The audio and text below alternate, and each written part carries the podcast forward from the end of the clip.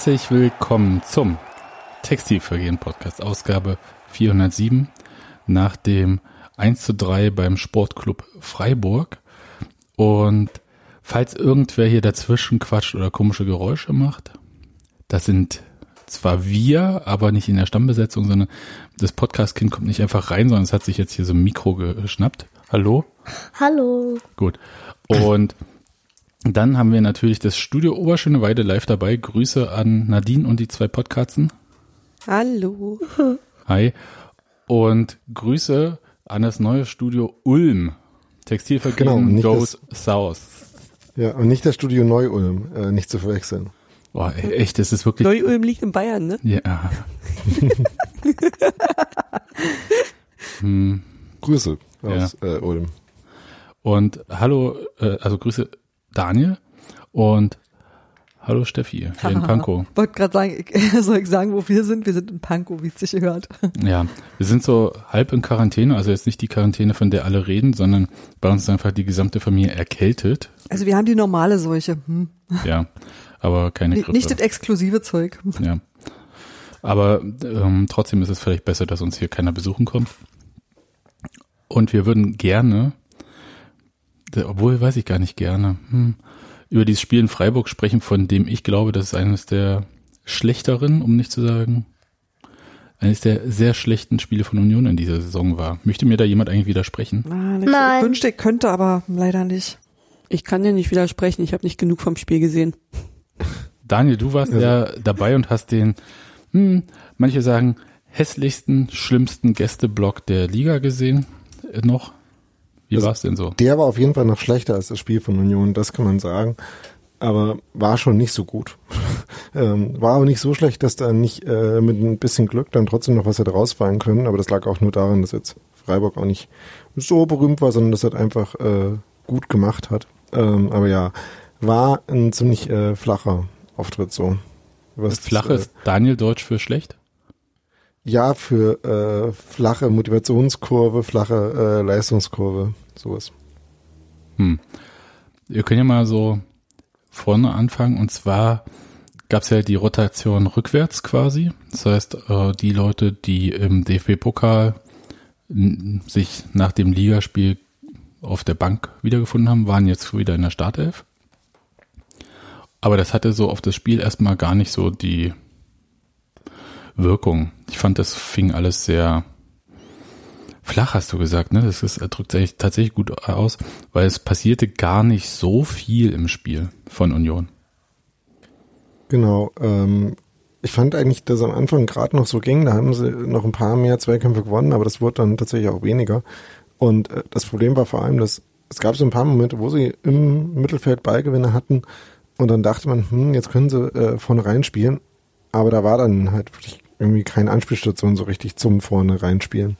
Und deswegen ist es dann alles relativ schnell versandet. Ähm, und dann gab's da, also ich fand bis zu dem Freistoß von, äh, von Christopher Lenz äh, war das noch einigermaßen okay, eigentlich dachte ich alles. Ähm, aber danach gab's dann eigentlich wirklich äh, im Rest von der ersten Halbzeit nur noch einen äh, vernünftigen Moment. Der- Und der war?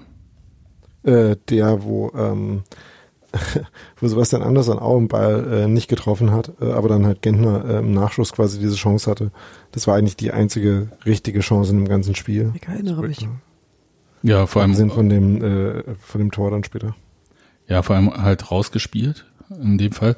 Da können wir ja kurz, Ja, äh, wobei das auch äh, ja, also war halt auch so ein kämpferischer Beigewinn, wie das halt so Union typisch ist und dann äh, wie gesagt, äh, bisschen Glück von Andersson, dass der dann in die Mitte kam.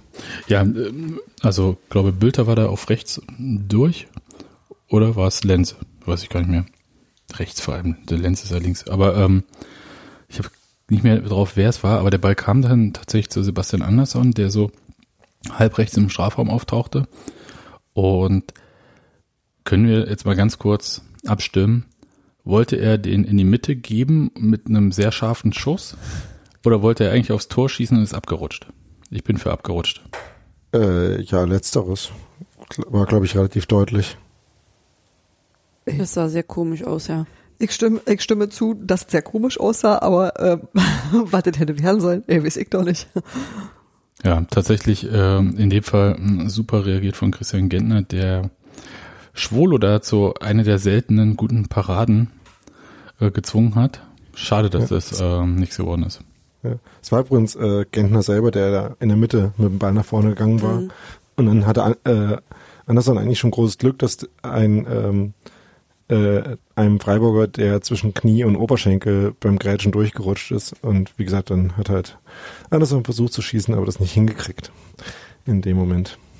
Und dann, das war ja aber, aber das war halt auch schon, als ich äh, das Gefühl, das Spiel so ein bisschen noch äh, stärker Richtung Freiburg gekippt war, äh, wenn ich mich gerade richtig erinnere, zumindest gab es ja da schon diese Phase, wo Freiburg irgendwie drei Ecken nacheinander hatte, äh, das alles schon auch nicht souverän äh, verteidigt aussah. Und ich wirklich schon eher so das Gefühl hatte, ähm, das ist jetzt nicht so ein Tag, wo Union da ohne Gegentor rausgeht. Nee, vor allem hatte Freiburg unglaublich viele Eckbälle. Das hat mich äh, sowieso total genervt, weil ich halt so denke, auch gegnerische Mannschaften können ja Eckbälle versenken. Und ich glaube, gefühlt der achte Eckball in der ersten Halbzeit war ein bisschen weniger. Ich glaube, das war sogar nicht nur gefühlt, sondern tatsächlich so. ja, Sieben zu zwei Ecken. ja, vielleicht war es der fünfte Eckball oder so. Aber jedenfalls der ging dann auch rein in der 35. Spielminute. Und zwar durch Salai. Und dann gab es ja eine komische, also der Ball getreten irgendwie kurz an den kurzen Pfosten. Und da gab es so eine Vor kom- kurzen Pfosten. oder auch, vor den kurzen Pfosten. Und da gab es so eine komische Szene, dass halt danach äh, Rafa Gikiewicz wie blöd irgendwie sein Trikot zupfte und dem Schiedsrichter da was bedeuten wollte, aber wir haben irgendwie erstmal alle nichts gesehen. Und der Schiedsrichter halt auch nicht. Und stellt sich dann raus, in irgendeiner Einstellung war dann tatsächlich zu sehen, dass Salai ähm, Gikiewicz am Trikot festhielt, dann Mhm. zurückschubste, aber das war im Prinzip quasi mit dem Treten des Eckballs oder sowas. Also es war jetzt nicht so, dass es direkt unmittelbar vor dem beim Kopfballduell war. Ja, aber also so wie er den äh, äh, äh, Rafael Gikiewicz da ans Trikot gefasst hat, ist das schon trotzdem faul. Also, aber eins, das man halt auch leicht mal übersehen kann und in in Vorwahrzeiten ähm, hätte man sich da, glaube ich, überhaupt keine Gedanken drüber gemacht, dass sowas halt übersehen wird. Ähm, dann denkt man halt nochmal, hm, hätte man das vielleicht auch rausfischen können, aber äh, ich habe es jetzt nicht im, äh, in jeder Wiederholung gesehen. Ich weiß nicht, wie, wie kompliziert es quasi war, äh, die einen zu finden, wo man das deutlich drin gesehen hat. Gab im Äh, Prinzip nur eine ärgerlich Szene. schon. Irgend, Ja. Irgendjemand schrieb mir auch vorhin, dass es so ein typisches Foul von Salai sei. Ich glaube, es war äh, Zerstreuung Fußball. Ähm, Auf Twitter. Genau, auf Twitter. Es soll wohl so ein typisches äh, Salai-Foul sein, so immer so genau an der Grenze und dann sieht's der Schiri oder sieht das nicht, immer so als Frage. Und ja, hat er halt Glück gehabt, dass da nichts weiter passiert ist. Ja, ich Es fand war auf jeden Fall ein äh, relativ kluger Laufweg auch von dem Salai, indem er halt äh, da im 5-Meter-Raum stand, äh, dann noch ein bisschen nach vorne gegangen ist, also äh, in einem Raum, wo es dann halt wirklich für äh, für Andrich, der dabei ihm war, schwierig war, da mitzukommen quasi. Nur normalerweise bewegt man sich ja äh, beim Eckball aufs Tor zu als Angreifer und äh, der Verteidiger kann dann versuchen, das zu äh, verteidigen dort. Ähm, ging halt in dem Moment nicht, weil er quasi vom Tor nach vorne weggegangen ist. Ähm, das war schon auch eine gute Ecke insofern. Und ich meine, das gehört, also ich glaube, wenn man äh, das wirklich hinkriegen äh, würde, ähm, jede Szene so äh, genau zu beobachten, ein bisschen faul ist da ja immer dabei. Ähm, das ist ja das, äh, das Ding an, äh, an Textilverkehren, dass man da dann immer ganz gut sieht, äh, wenn, ähm, wenn eben, äh, ähm, dass man quasi ein, äh, ein gutes Bild dafür hat, wie das passiert. Aber in dem Fall war es also ich schon habe mich zwar darüber geärgert, aber ich würde jetzt nicht äh, zwingend davon ausgehen, dass sowas gepfiffen wird jedes Mal. Ich würde es Ja, überhaupt nicht ich pfeifen. auch nicht.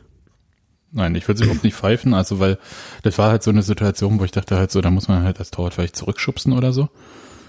Und dann, ähm, also so, dass noch kein Elfmeter wird natürlich.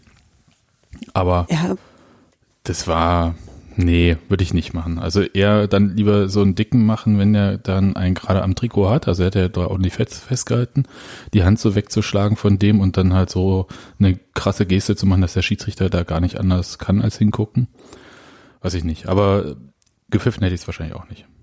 ja, im Endeffekt bleibt Rafa ja auch stehen. Er macht irgendwie so einen halben Schritt zurück, aber er bleibt ja eigentlich stabil stehen. Also kann es halt echt nicht daran liegen. Nee, denke ich auch. Bra da braucht mir auch keiner sagen, dass er dann da abgelenkt war davon. Also dann, ja. Er hätte auch Nee. einen super Reflex dann auch noch gehabt auf der Linie quasi. Also das war ein bisschen Deswegen. Pech dann nochmal. Aber zum Ball ist ja der Verteidiger gegangen und gar nicht äh, Gikiewicz. Ja.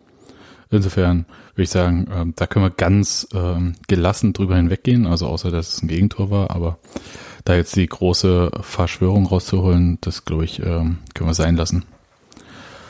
Immer auf die Ostclubs. äh, nee, also äh, ist halt ärgerlich, weil man es ähm, mit gutem Grund hätte pfeifen können, aber tja, ist halt so. Ja, aber von Union war da gar nicht so viel davor, danach. Ne? Also das war so, das, da gab es jetzt keine monstermäßige Reaktion. Das kennen wir natürlich auch nicht ähm, so von Union, dass die halt direkt nach dem Gegentor dann anfangen, wie wild irgendwie was zu machen. War ja auch noch genug Zeit. Was mich ein bisschen irritiert hatte, war, dass halt aber ich auch das Gefühl hatte, dass nach der, also in der zweiten Halb, Halbzeit erstmal auch nicht so viel passiert ist. So wie hier im Podcast Mhm. gerade. Ja, Dieses Spiel wurde einfach nicht besser. Weißt du, das war wirklich, also, das war so ein Spiel, bei dem du relativ äh, zeitig auch ein Gefühl dafür gekriegt hast, was da geht und was da nicht geht. Ich habe eher gestaunt, dass Union überhaupt noch ein Tor geschossen hat. Das war dann wiederum total schön.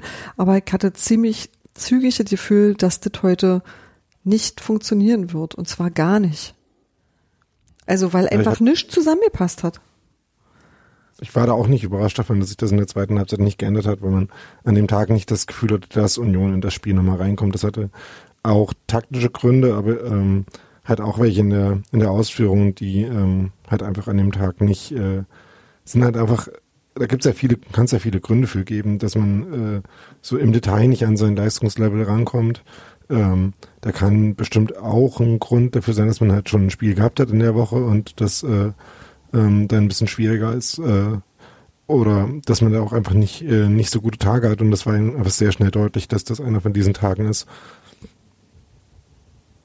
Ja, da war es in der Tat. Und Dennis fiel ja gleich das 2-0 durch äh, Günther. Äh, ein merkwürdiger Schuss, der, also so eine Schussposition, die Union selten zulässt aus meiner äh, Perspektive. Mhm. Also so gefühlt im Strafraum, von der Grenze so quasi weg. Dann direkt. Gefühlt im Strafraum ist das wie gefühlt auf der Waldseite. Ich hab's fast geahnt, aber du weißt, was ich meine. Also es war gar nicht, Ja. also nicht so direkt vorm Tor, sondern mehr so Richtung Strafraum-Eck. Und dann halt ähm, Subotic dreht sich Mhm. beim Verteidigen in die falsche Richtung. Und damit hat er, hat Günther diesen entscheidenden Vorteil, äh, da den Ball einfach aufs Tor zu äh, bringen. Ja, Vorher vor ist ja, glaube ich, schon Schlotterbeck nicht, nicht aggressiv genug rangegangen, glaube ich. Genau, also Andrich Aber- hatte eigentlich schon eine Grätsche, die den Ball eigentlich schon geklärt hat, aber halt nicht wirklich. Und dann hatten, ähm, äh, ähm, ich glaube, Mali war das dann, der äh, den klären wollte. Und dann waren halt äh, drei Unionsspieler äh, zwischendurch nach dem Ball, aber haben den halt alle nicht wegbekommen. Und dann, äh, weil äh, Subotic am Ball war, aber der Ball halt nicht weg war, deswegen hatte dann Günther diesen, äh, diese zwei Meter Platz zu ihm, um diesen Schuss dann zu machen. Ja, ähm, sah ganz gut aus als Tor, also außer dass ein Tor Mhm. gegen Union war. Aber dann machte halt Urs Fischer dieses, okay Leute, ich weiß ja jetzt auch nicht anders. 58. Minute bringen wir mal Polter. Und äh, also so ein Move, den er ja sonst in den Spielen jetzt zuletzt nicht so gemacht hat.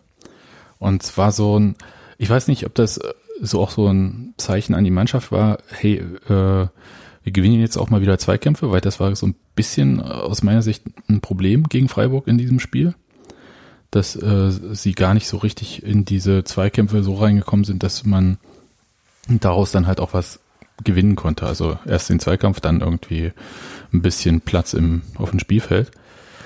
Und mit Polter war das halt so, nee, wir rennen jetzt nicht über die Außen, beziehungsweise auch die Erwartung, dass Freiburg sich ein bisschen tiefer stellen wird. Und dann kann man vielleicht schon mal sagen, okay, probieren wir es mal mit Polter, der sich dann im 1 gegen 1 irgendwie durchsetzt. War so meine Vermutung.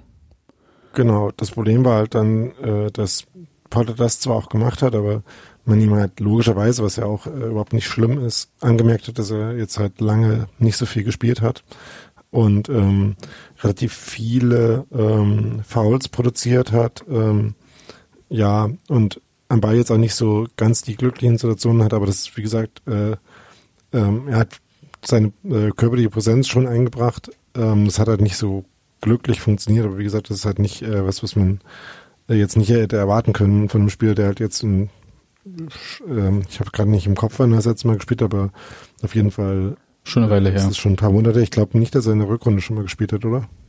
Ja. Die Textilvergehen-Datenbank habe ich gerade nicht offen, aber ähm, ich würde sagen, diese V-Spiele von Polter, also gerade so diese ganzen Offensiv-Fouls, die hatten wir ja schon immer, auch als er öfter gespielt hatte, äh, seit seiner Rückkehr aus England im Prinzip. Und die fallen jetzt natürlich vielleicht mit dem Fokus auf ihn, wenn er so selten spielt und in diesen Situationen, in denen er reinkommt. Das muss man ja auch sagen. Also er kommt ja rein in, die, in eine Phase, in der es darum geht, vielleicht nochmal einen Zugriff auf das Spiel zu bekommen. Ja, so, also in so einer Brechstangenphase.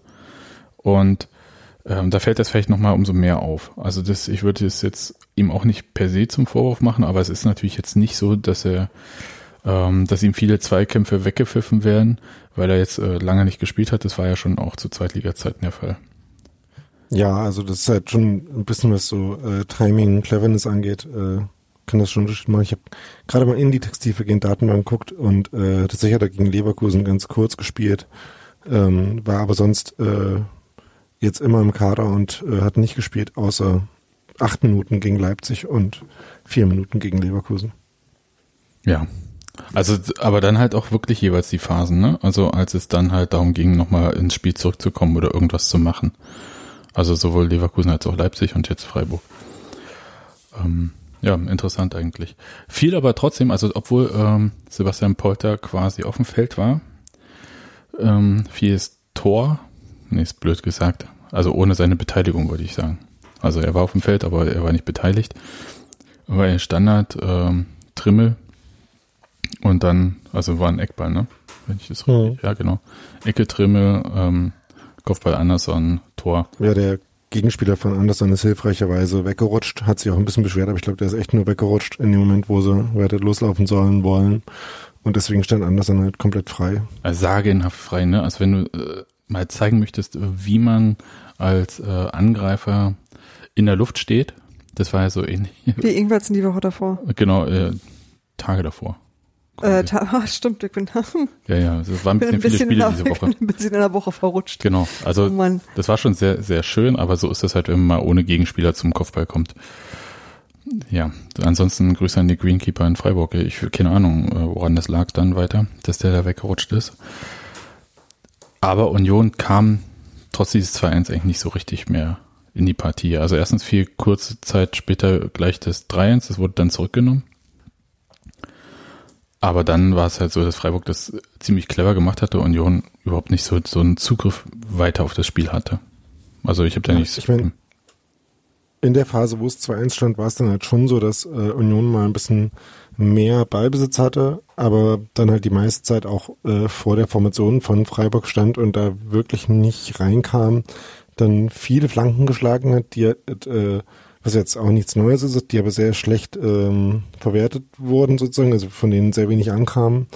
Ähm, da hat halt auch einfach die, also da hat mh, äh, dazu beigetragen, dass sich Freiburg wirklich gut auf Union eingestellt hat, sowohl äh, von den Spielern her, also ähm, die Spieler, die Freiburg hatte, waren dann schon ähm, in der Lage, quasi da auch körperlich dagegen zu halten und auch von der äh, von der mentalen Einstellung auf das Spiel waren sie, halt, äh, war Freiburg sehr präsent, so in den Zweikämpfen. Das hat auch äh, Christian Streich in der Pressekonferenz ausführlich gelobt. Und deswegen kam halt bei diesen Flanken insbesondere wenig raus, ähm, sodass eigentlich ähm, in dieser ganzen Phase, äh, wo Union dann schon ein bisschen gedrückt hat, eigentlich auch äh, keinen klaren Abschluss gab. Ja, n- genau. Also ich glaube, das war wirklich das Ziel von Christian Streich, äh, sein Team dann so einzustellen, dass sie halt in diesen Zweikämpfen sehr präsent sind. Das war so, ich glaube, die hatten richtig keinen Bock, irgendwie das dritte Spiel gegen Union in dieser Saison zu verlieren. Und sie hätten ja auch ähm, quasi die Plätze mit Union gefühlt getauscht. Also Union wäre dann an der Tabelle an Freiburg auch vorbeigezogen. Und deswegen denke Wenn sie mit zwei Toren gewonnen hätten. ja, sicher. Also, hast du Zweifel, Daniel? Äh, wieso? Ähm, nee. Aber es äh, passierte nichts. Es gab das äh, dritte Tor von Freiburg dann. Da gab es nochmal kurz den Check, aber das war naja, gleiche Höhe oder was auch immer. Also es war auf jeden Fall kein Abseits. Insofern Pech gehabt, würde ich sagen, bei dem Spiel. Also es war so ein, wir erzählen jetzt so ein bisschen sehr chronologisch, weil es war halt, gab gar nicht so viele Aufreger-Szenen, außer am Ende eine, obwohl die auch, taugt auch nicht dafür. Gelb-Rot für Marvin Friedrich, völlig gerechtfertigt. Nein, er wollte ihn nicht faulen, aber er hat ihn gefault. Also der ist hinten äh, seinem Gegenspieler in die Hacken gelaufen, unabsichtlich. Also das war, tja, passiert. Und war aber dann halt im Effekt ein taktisches Foul und dafür gibt's Gelb und dann geht er halt vom Platz. Und das ist wirklich sehr ärgerlich, weil also Marvin Friedrich hätte ich schon gern gegen Bayern gesehen. Ist halt im wahrsten Sinne des Wortes dumm gelaufen, ne? ja. Oh ja. Oh, wow. Ja, aber ich hatte die ganze Zeit das Gefühl, so wie dieses Foul war, war halt auch eigentlich das ganze Spiel. So immer so das, das kleine bisschen daneben und zwar nicht, weil die Kanzler, weil heute einfach nicht geht. Ja. Also würde ich auch sagen, fällt ganz doll unter Abhaken. Ist halt super ärgerlich, weil Freiburg einerseits sehr verunsichert war, das hat man denen auch angemerkt, aber Union das gar nicht nutzen konnte. Ah, Was für eine Union-Mannschaft haben die uns denn heute geschickt? Äh, das ist gar nicht das, was wir im Training besprochen haben. Naja, du hast halt schon gemerkt, dass sie halt im Torabschluss äh, überhaupt nicht sicher waren. Ja. Ja. Also dass, äh, dass denen da halt ein bisschen was gefehlt hat und dass sie halt auch einen schlechten Lauf hatten äh, vorher. Also deswegen hätte man das schon, also also das Spiel, das ärgert mich mehr als irgendwie so 0 zu 5 in Dortmund, muss ich echt sagen. Naja, Weißt du, also da rechnet man mit. Aber in Freiburg, das ist so ein, so ein doppelt wichtiges Spiel. Also einerseits war es jetzt wichtig, äh, eigentlich für Union vor diesen Spielen gegen Bayern und Hertha, vielleicht nochmal so die Konkurrenz, egal wie sie spielt, dann auch für die nächsten Spieltage auf Abstand zu halten. Das ist halt jetzt nicht gelungen. Da muss man jetzt einfach auch hoffen, dass die anderen auch nicht punkten. Wir können jetzt nicht davon ausgehen, dass Union lässig sechs Punkte aus den nächsten zwei Spielen holt. Also insofern bin ich mal gespannt. Und bei Hertha weiß man ja sowieso nicht, was die äh, einem da kredenzen gerade.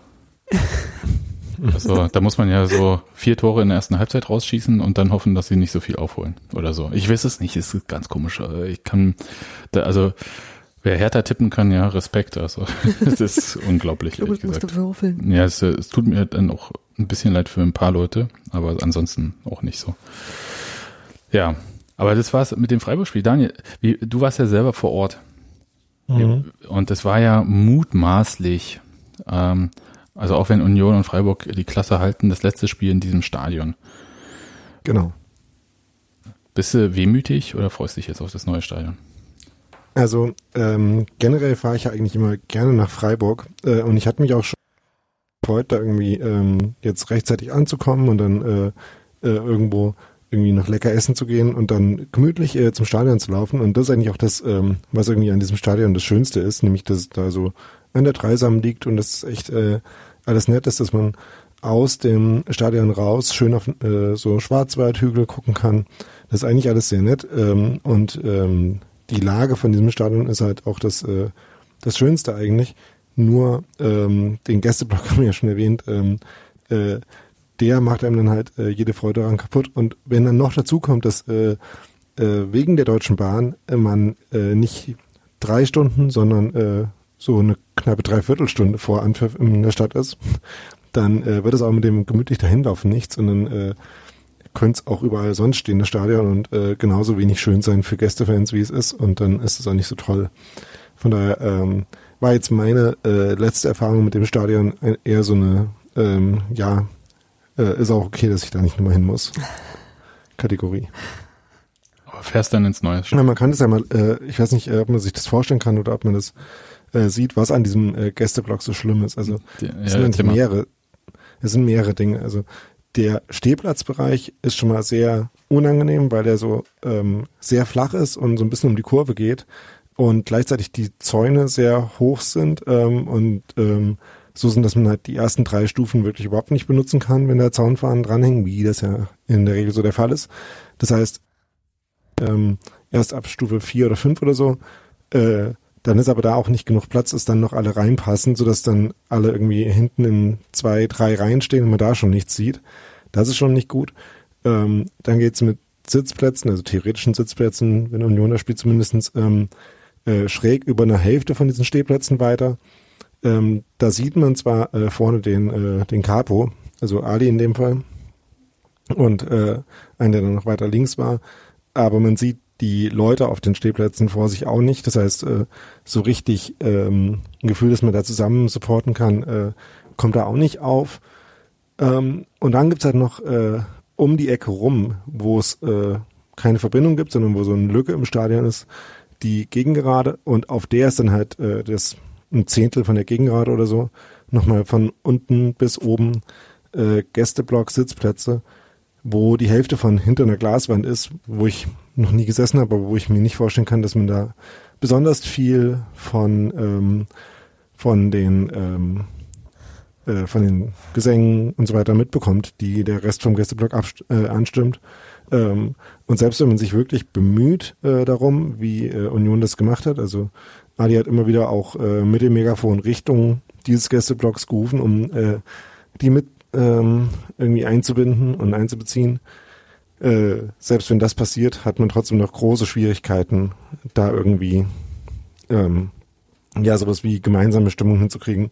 Und äh, ist ja auch schon immer so, dass äh, wenn man halt sich gegenseitig hört, dass dann auch der ähm, sich das so ein bisschen hochschaukeln kann und das passiert halt dort nicht, einfach weil man halt äh, überhaupt kein Feedback äh, von den anderen Teilen des Gästeblocks bekommt, großartig. Es ist und wie so eine Torte, wo jemand halt reingebissen wirklich, hat. wirklich angestrengt. Ja, das ist wie so eine Torte, in die jemand hineingebissen hat, hat Steffi gesagt. Genau. Ja, ist auch so. Ähm, und, und kein schönes Tortenstück. nee. Eher als ob dir jemand schon die Kirsche, Die Kirsche oben- ist schon weg. Die Kirsche ist schon weg. Und und ich, äh, Daniel, ich lese gerade ähm, äh, Chat, dass es auch kein Bier im Gästeblock gab. Ich, der ja nie, sowieso quasi nie Bier trinkt, äh, äh, fällt es eigentlich auf, aber Ähm, das habe ich äh, auch gelesen, da war ich ein bisschen irritiert von, ähm, weil ich da selber nicht so genau hingeschaut habe, aber äh, ich hat, war da mit einem äh, Unioner, auch Hörer von uns, ähm, und der hat mir zweimal ein äh, Becher Bier vorbeigebracht. Ich wüsste eigentlich auch nicht, wo er den sonst hätte herbekommen sollen, außer im Gästeblock, also da bin ich ein bisschen irritiert. Ähm, beim DFB-Pokalspiel war es auf jeden Fall so, dass es kein richtiges Bier gab, sondern nur alkoholfreies im Gästeblock, aber ähm, also jetzt dieses Mal war das, dachte ich eigentlich anders. hm. Kann da nichts sagen. Ich könnte jetzt in dem Moment kurz ähm, schalten wir um zur Werbung, sagen, dass ich in letzter Zeit alkoholfreies Atlantic Ale von Stötebeker getrunken hatte und das gehört zu den alkoholfreien Bieren, die ich sehr gerne trinke. So, jetzt äh, zurück Ja. wieder ins Funkhaus. Von wegen Werbeblock, also das, das Bier, das es, äh, das es in Freiburg gibt, ist ja eigentlich äh, echt eines der besseren. Deswegen ist es besonders schade. Ähm, Welches gibt's denn da? Äh, da gibt's äh, von der ähm, Badischen Staatsbrauerei Rothaus. Rothaus. Ja. Ja. Ah, Wie in okay. Karlsruhe. Ja, das ist eigentlich ganz nett. Ähm, auch wenn ich gehört habe, dass äh, die äh, als äh, Unternehmen scheinbar mittelnett sind, aber eigentlich ist das schon echt gutes Bier, von daher ähm, ist Wel äh, welches, Daniel, welches Unternehmen ist nett? Ja, es ist Die wollen deine Kohle und dann ist gut. Aber das ist jetzt eine ku- kurze Lektion in Kapitalismus. Und ähm, aber das war ansonsten trotzdem nice für dich irgendwie da in Freiburg oder hast du gesagt, boah, war, hättest du drauf verzichten können? Also grundsätzlich, äh, wie gesagt, bin ich immer gerne in Freiburg. Das entschädigt dann schon für viel. Und vor allem, worüber wir jetzt noch nicht gesprochen haben, äh, was wirklich für viel entschädigt hat, war das Unterhaltungsprogramm, das aus dem, äh, dem Heim, äh, aus der Heimfankurve geboten wurde. Da gab es nämlich äh, viel zu lesen. Ja, das stimmt. Das fand also, ich echt gut. Das, das äh, habe ich auf Twitter gelesen, hat jemand geschrieben, ähm, dass quasi die Freiburger ihren den Vorteilen alle Ehre machen und äh, eine Ringvorlesung gehalten haben, statt einfach irgendwie mal ein Plakat hochzuhalten. Genau, hätte alles nicht in so einen Live-Ticker gepasst. Nee, war, war Genau. ziemlich viel. Gab zum Glück so ein äh, Thread auf Twitter, wo jemand sich die Mühe gemacht hat, jedes einzelne Plakat von Freiburg zu posten. Was gab's denn? Hopp, du Windhorst? Du Windhorst. Fand ich, Das war Ja, das letzte und das war sehr, sehr Super. lustig. Ja, das war schon äh, sehr gut. Ich habe jetzt gar nicht, äh, hast du die gerade auf Taste, Daniel? ja ähm, also ich habe nicht ähm, alle und ich vor allem nicht alle äh, schön fotografieren können aus dem Gästeblock, aber es äh, ging los mit äh, äh, DFB Dietmars äh, Fußballbund äh, Ja, auch sehr schön, gegen ja. Kollektivstrafen. Ähm, und das Lustige ist halt, äh, normalerweise ist es ja dann so, man äh, ein, äh, unterhält sich da in so Gruppen und äh, überlegt sich dann, okay, zu welchen Themen wollen wir was sagen und dann einigt man sich vielleicht darauf, äh, welchen Witz man dann über das Thema macht oder welche, äh, welches Statement. Und die haben halt einfach äh, zu vielen Themen mehrere Sachen geschrieben, die ihnen eingefallen sind. War halt alles gut, ne? Alles muss raus. Ja, es gab ein ähm, äh, am Anfang, das hat man dann auch schön im Fernsehen, glaube ich, gehört, als äh, dann äh, ein ziemlich kräftiger scheiß DFB-Wechselgesang Ja. erfolgt ist. Ja. Ähm, da gab es auch auf beiden Seiten koordinierte Post äh, äh, Tapeten, ähm, wo verschiedene Male ähm, aufgeführt waren, wo man mit dem DFB unzufrieden war und den eher nicht so gut fand. Ähm, da hat nochmal mit dem Tenor, dass es verschiedene äh, äh, Versuche gegeben hat, mit dem DFB zusammenarbeiten, zusammenzuarbeiten und dann äh, alle Zusagen aber wieder gebrochen worden sind. Also auf der Gästeblog-Seite wurde dann zum Beispiel nochmal auf die Kontroverse um das äh, Sicherheitspapier äh, Papier 2012 hingewiesen, auf diverse Absprachen zu Pyrotechnik und äh, ähm, natürlich auch auf die Kollektivstrafen. Das äh, war dann gemeinsam und dann gab es äh, viele äh, Sprüch, äh, Sprüche über Menschenwürde und in welchen Fällen man sich darum kümmert und welchen nicht. Ähm, also die Artikel ähm, äh, 1 des DFB-Grundgesetz, die Würde des Milliardärs ist unantastbar, das fand ich auch noch gut. In der Tat. Und ähm, ja, äh, also wie gesagt, es ist echt ein bisschen viel, um die alle vorzulesen. Aber, ja, aber kein Problem, das ist eine sehr gute Überleitung im Prinzip zu unserem nächsten Thema. Genau. Nämlich ähm, Dirk Zingler hatte der Welt am Welt, das ist so eine Zeitung äh, von Springer, das ist im Haus Axel Springer, ja. genau, und hatte denen ein Interview gegeben. Das war zwar leider hinter der Bezahlschranke, aber andere Medien haben es dann halt auch veröffentlicht, beziehungsweise hatte ich so ein bisschen das Gefühl, weil ich es von unterschiedlichen Seiten dann am Ende ständig zugeschickt bekommen habe, dass ein und dasselbe PDF irgendwie da sehr stark ähm, von diesem äh, Interview äh, in Messenger-Diensten ähm, zirkulierte und da vor allem in den Union-Gruppen immer dasselbe, lustigerweise. Ja, da könnten wir mal anschließen, weil Dirk Singer hat dieses Interview ja nicht gegeben, weil er dachte hat, okay, jetzt einmal im halben Jahr gebe ich mal ein Interview, sondern weil er auch diesen Anlass, also wir hatten ja die Diskussion vorneweg schon ein paar Mal jetzt in den letzten Episoden, rings um das Thema Kollektivstrafen, wie verhält sich der DFB, in Klammern, stellt sich raus nicht so schlau. Und ähm, wie glaubwürdig ist der DFB, in Klammern, nicht so. Und da hat sich dann der Präsident mal zu Wort gemeldet und wie es so ein bisschen seine Art ist in letzter Zeit, so eher strategische Leitlinien ausgegeben, vorgegeben, gar nicht so sehr im Konkreten gesprochen. Ich finde, das hat er sehr wohl gemacht und ich finde vor allem, dass er was sehr Kluges gemacht hat. Er hat nicht in erster Linie gesagt, so was der DFB macht, ist alles Grütze, sondern er hat in erster Linie gesagt, die Vereine müssen sich kümmern, weil es sind ja unsere Fans. Also das sind ja wir. Also wer, wer sind denn irgendwie, wisst ihr, wer sind denn die Fans? Für wen machen wir den ganzen Quatsch hier? Also im Grunde genommen hat er gesagt, es gibt erstmal nicht den deutschen Fußball, sondern es gibt Fußballclubs und die sind für ihre Angelegenheiten verantwortlich. Und ähm, der hat natürlich auch was zum DFB gesagt. Da hat er gesagt, das ist total richtig, da fehlt ein bisschen der Realitätsabgleich und auch das Verständnis für Stadionbesucher. Und ähm, das Beispiel davon ist natürlich, das, also an dem man das sehr gut festmachen kann, ist die Nationalmannschaft. Dem Kind geht's übrigens gut, das hat sich nur verschluckt. Das ist schön. Es kommt durch, ich schwöre. Und ähm, er hat halt gleichzeitig gesagt, so, die gibt natürlich Dinge, die man beim DFB sehen kann, dass die nicht funktionieren, dass es eben kein starker Verband ist, aber dass es eventuell auch ja nicht seine Aufgabe ist, sondern dass eigentlich die Vereine bestimmte Aufgaben an sich ranziehen müssen und die für sich regeln müssen und dann das Rückgrat haben müssen, die im Verband durchzusetzen. Und das fand ich tatsächlich eins der wichtigsten Statements zu sagen, wer ist denn das, der DFB oder die DFL oder was? Das sind doch wir. Wir müssen doch da hinkommen mit unseren Forderungen. Und die müssen wir mit unseren Fanszenen abklären und dann auch durchsetzen. Und das heißt eigentlich, dass er nicht gesagt hat, hier irgendwie so der, der DFB soll mal irgendwas machen oder der DFB ist doof, sondern eigentlich wirklich, machen wir dann, dann machen wir halt alle zusammen. Ist ja in Ordnung, geht ja. Und das ist so das, was ich eigentlich viel, viel vordergründiger daraus mitgenommen habe bei aller Kritik am DFB, die auch völlig berechtigt ist, aber die nicht das eigentlich nicht sein Thema ist, sondern eher so, was können wir machen, dass es besser wird. Ja, eigentlich macht er wieder die Sachen, die so typisch für ihn sind, ne? Also es kommt halt Kritik und dann sagt er halt, ja, ist okay, wir setzen uns hin, ich höre zu und dann gucken wir mal nach einer Lösung. Halt so, wie es halt bei uns im Verein ja durchaus läuft. Und sagt er jetzt im Endeffekt nur zu den anderen, ey, mach das doch auch mal so.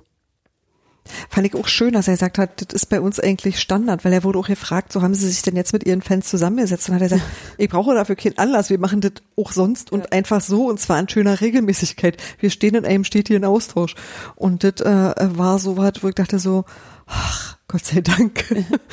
Und er lebt noch, er ist noch nicht umgebracht mit irgendeinem bösen Ultra. Also Ja, und, und dann hat er noch was gemacht, was ich übrigens sehr elegant fand, nämlich ähm, einerseits zu sagen, verbale Abrüstung und Dialog sind der Weg, aber auch in einem Nebensatz, dass das nicht nur für Fans gilt, sondern für alle, die partizipieren, und zwar eben Ja. auch für Medien. Also für quasi alle, die an diesem Zirkus teilnehmen, gilt genau die Pflicht, sich da zu mäßigen und nicht, naja, mit dem Vokabular um sich werfen, das zu anderen Leuten auch zurecht vorhalten. Also das fand ich, das fand ich so schön gespiegelt, das fand ich aber so auch sehr elegant gemacht. Genau, es gab halt einfach viele Differenzierungen in dem Interview, die jetzt eigentlich auch nicht so unoffensichtlich sind, aber die halt in dieser äh, mega aufgeregten Debatte halt äh, ziemlich verschütt gegangen waren an einigen Stellen. Und an die nochmal zu erinnern, das äh, hat er halt äh, an verschiedenen Stellen gut gemacht, also auch ähm, zu sagen, ähm, genau dieses Engagement, äh, was es aus Ultraszenen oder Fanszenen gibt, ähm, die ja auch komplex sind, ähm, äh, das ähm, dürfen wir da auch nicht nur irgendwie an äh, bestimmten Stellen, die uns vielleicht äh, gut oder weniger gut passen, beurteilen, sondern muss man halt schon äh, auch differenziert sehen. Ähm, und hat halt ein paar ganz gute Beispiele genannt dafür, ähm, in welchen Bereichen das wichtig ist, da zu differenzieren. Äh, das und genau wie du sagtest eben auch, äh, dass bei dem äh, Eskalieren äh, uns eben verschiedene Seiten gibt, die dazu beitragen. Das fand ich auch einen wichtigen Punkt. Und da habe ich mir halt nochmal gedacht, dass ähm, daran nochmal ganz gut deutlich wird, wie, äh, wie sinnlos und, äh, und absurd ähm, dieses Vorgehen in der letzten Woche war, weil genau das, was äh, da richtigerweise und ja auch relativ selbstverständlich drinsteht, was wichtig ist, ist ja durch diese Woche nur viel schwieriger geworden. Ähm, denn die Dialogbereitschaft, also vor allem äh, mit dem DFB und mit den Verbänden, die ist jetzt äh, natürlich auch in den Fernsehen durch diese Woche nicht gestiegen. Und ähm, da ist dann halt auch äh, langfristig viel Potenzial zerschlagen worden, indem man sich das irgendwie gegenseitig in den Kopf geschmissen hat. Ja. Ja, nicht nur das, also es gab ja, äh, wie gesagt, diese Woche auch den ähm, Vorfall, hätte ich, würde ich schon mal sagen, dass halt so ein paar Fanvereinigungen äh, sich an den DFB gewandt hatten, wegen mal Treffen und so und das ein bisschen zu deeskalieren und gesagt haben, hey, lass uns das mal lieber, also DFB wollte es auch nicht öffentlich haben, weil aus gutem Grund, wie ich fand, nämlich um nicht viel zu hohe Erwartungen an dieses Treffen äh, nach diesem wirklich sehr aufgeheizten Wochenende. Also es war ja wirklich krasser Hype da irgendwie oder äh, Überreaktion, ähm, dass er da wollten sie halt nicht sagen, okay, dieses eine Treffen ist quasi hier wie so diese Gipfelpolitik, die die Bundesregierung seit vielen Jahren fährt. Irgend, irgendwas ist ein Thema. Wir zeigen euch, dass wir uns drum kümmern, indem wir einen Gipfel machen. Und genau das sollte nicht passieren. Das war auch der Wunsch des DFB vor allem. Und dann hat der DFB aber selbst eine Mitteilung rausgegeben, dass sie halt da ähm, auf die Fanszene zugegangen seien und deswegen dieses Treffen machen würden, die dann gesagt haben, ähm, wait, das waren erstens wir und zweitens wolltet ihr, dass wir nicht drüber reden. Und das war auch okay für uns, aber was ihr jetzt macht, ist totaler Quatsch, wo dann der DFB Ähm. schon wieder zurückrudern musste. Moment, Ja, weil du gerade sagst, das war okay für uns, äh, das stand ja nicht so genau drin, sondern da stand ja drin, wir hätten da gerne öffentlich drüber gesprochen, auch um irgendwie deutlich zu machen, dass wir da versuch, äh, versuchen, in Dialog zu kommen, aber ihr wolltet nicht und dann Ja. macht ihr es selber. Genau, okay, sorry. Ähm, und das war halt so, ich dachte so, von allen Sachen, wie man halt nicht reagiert, eigentlich müsste man sich selbst so als moralischen Kompass oder wenn du halt so eine Entscheidung bräuchtest, ja, so wie diese Kugeln, die man irgendwie wirft, wenn man irgendeine Entscheidung braucht oder so, brauchst du ja bloß gucken, was würde der DFB machen und dann ist genau das Gegent- Gegenteil und dann passt schon eigentlich. Und das war so, ich glaube, das hat äh, dieses Zingler-Interview für mich eigentlich relativ deutlich nochmal gemacht, dass der DFB für die, zumindest für die Erst- und Zweitligisten, überhaupt kein ehrlicher Partner mehr ist. Das, Nicht äh, verlässlich eigentlich. ja, aber das ist ja in vielerlei Hinsicht. Also diese Fan-Bereich ist ja nur einer davon. Es gibt diesen gesamten Schiedsrichterbereich, der seit mehreren Jahren im Prinzip, ich möchte beinahe sagen, ein Fuck-up ist. Also diese gesamte Einführung des Videoassistenten von, ja, wir- wir Deutschen machen das mal richtig und zeigen den anderen mal, wie es geht, stellt sich raus, nicht. Und dann äh, ist es völlig so in die Binsen gegangen, hat ein System von Vetternwirtschaft äh, im Schiedsrichterwesen eigentlich zutage gebracht, weshalb erstmal alle Personen ausgetauscht werden mussten. Dann versucht man ständig irgendwie trotzdem dran rumzudoktern und dann hat man, weil man weiß, weiß ja sowieso alles besser, hat man diesen Drei-Stufen-Plan auf Beleidigungen gegen Milliardäre ausgeweitet. Das ja, also das war, waren so komische Sachen irgendwie und dazu kommt halt die quasi Krise der Nationalmannschaft, die den DFB ja dort trifft, äh, wo es am wichtigsten ist, nämlich ähm, Geldbeutel. Das Aushängeschild ist halt. Und dahin. gleichzeitig hat man irgendeinen äh, Reitverein da in Frankfurt von der Galopprennbahn vertrieben, um daraus für über 100 Millionen eine Akademie zu bauen die wie auch immer dem Amateursport auch zugutekommen soll? Ich glaube nicht. Also es, ich glaube, so die äh, Glaubwürdigkeit des DFB sowohl eigentlich zu seiner Basis, mehrere Millionen Mitglieder in Amateurverein, als auch zur Leistungssportspitze, sagen wir mal die ersten drei Ligen, wovon die ersten zwei durch diesen, diesen Grundlagenvertrag so ein bisschen äh, anders laufen, aber über Schiedsrichterei und so weiter und so fort trotzdem damit verbunden sind völlig verloren. Also egal, also ist bei den Profis nicht richtig, ist bei den Amateuren nicht richtig. Du fragst halt die ganze Zeit, was man sie eigentlich überhaupt richtig. Das ist Korruption können sie nicht richtig. Ja, ich glaube, man kann mit Fug und Recht sagen, dass, dass momentan das absolut, absolut niemand mit dem DFB zufrieden ist. Also gibt jetzt gerade aktuell niemand, der sagt, so, das machen sie aber richtig gut für uns. Naja, ähm, der DFB selbst. Ja, ja, nee, ich meine jetzt mal so die, also die, die Kundschaft. hopp, ja, hopp, ja. nee, selbst, selbst da bin ich mir nicht so sicher. Der, der ist ja auch der Meinung, das reicht alles noch nicht, weil ja alles nicht so gemacht wird, wie er es. Also hört ja nicht auf. Ja. Stimmt. Ich glaube einfach, diese, ich habe ja letzte Woche gesagt, der DFB ist wahnsinnig schwach und agiert auch als äh, sehr schwache Institution. Und all das, was Zingler sagt, bestätigt mich eigentlich in dem Sinne, dass man halt sagt, ähm, du kannst es ja auch so sehen, was Zingler sagt über die Vereine, die er da in die Pflicht nimmt in der Zusammenarbeit mit ihren Fans. Weil der DFB nicht hinkriegt. Ne, du willst es ja auch nee. gar nicht, dass der DFB das macht. ja, äh, ja, Das ist absolut. ja noch das Schlimmere. Also dann lieber über die DFL, dann die DFL als Ausdruck der 36 ähm, Erst- und Zweitligavereine. Dann äh, sind die Vereine ja direkt mittelbar daran beteiligt an den Entscheidungen sowie auch eine Entscheidung jetzt meinetwegen für dieses Kack Montagabendspiel statt äh, Quatsch Sonntagabend statt Montagabendspiel. Ja, das ist ja auch eine Entscheidung, die die Vereine mitgetragen haben. Und wenn man dann halt mit Innenministern über irgendwas verhandelt, dann möchte ich nicht, dass irgendein Grüß-August vom DFB das macht, irgendein Rainer Koch, der mag ja irgendwie wahnsinnig vernetzt sein in diesem riesigen Gebilde da mit den ganzen äh, Landesverbänden und Regionalverbänden und der kennt bestimmt auch alle, die irgendwelche Schnurrbärte tragen dort, aber du willst auch einfach Leute haben, die sich mit dem Business auskennen. Und die haargenau wissen, Leute, wenn, wenn der Innenminister kommt oder irgendeiner von den 16 Landesinnenministern oder jemand, der meint, den Hardliner machen zu müssen und zu sagen, Stadion ist rechtsfreier Raum, dann können die sagen, Leute, in unseren Stadien passiert gar nichts, weil wir haben hier auch erstens vollen Zugriff auf die ganzen Leute. Wir können jeden beim Popeln filmen und das hochauflösend auch zur Verfügung stellen das ist nicht rechtsfrei. So. Und da passiert übrigens auch richtig gar nichts in diesen Stadien. Größtenteils. Ähm, und da, da, kann, da kannst du halt mal ein bisschen anders reden als irgendwelche Leute, die halt dann Schiss haben oder so. Die sich immer irgendwas vorstellen anhand von Berichten, die halt nicht stimmen. Kann aber auch ein Nachteil sein insgesamt. Also, aber erzähl mal, Daniel. Also es gibt glaube ich, schon auch in diesem Profifußball äh, könnte man sich schon eine Rolle für den DFB vorstellen. Ne, also gerade, ähm, also die ist aber halt schwierig, weil Du hast ja schon gesagt, dass die DFL sich ja äh, auch aus Gründen davon abgespalten hat und äh, dass der DFB deswegen quasi auf diese Strukturen eigentlich gar nicht so richtig Zugriff hat und äh, ein bisschen unklar ist, in welcher Weise er das hat.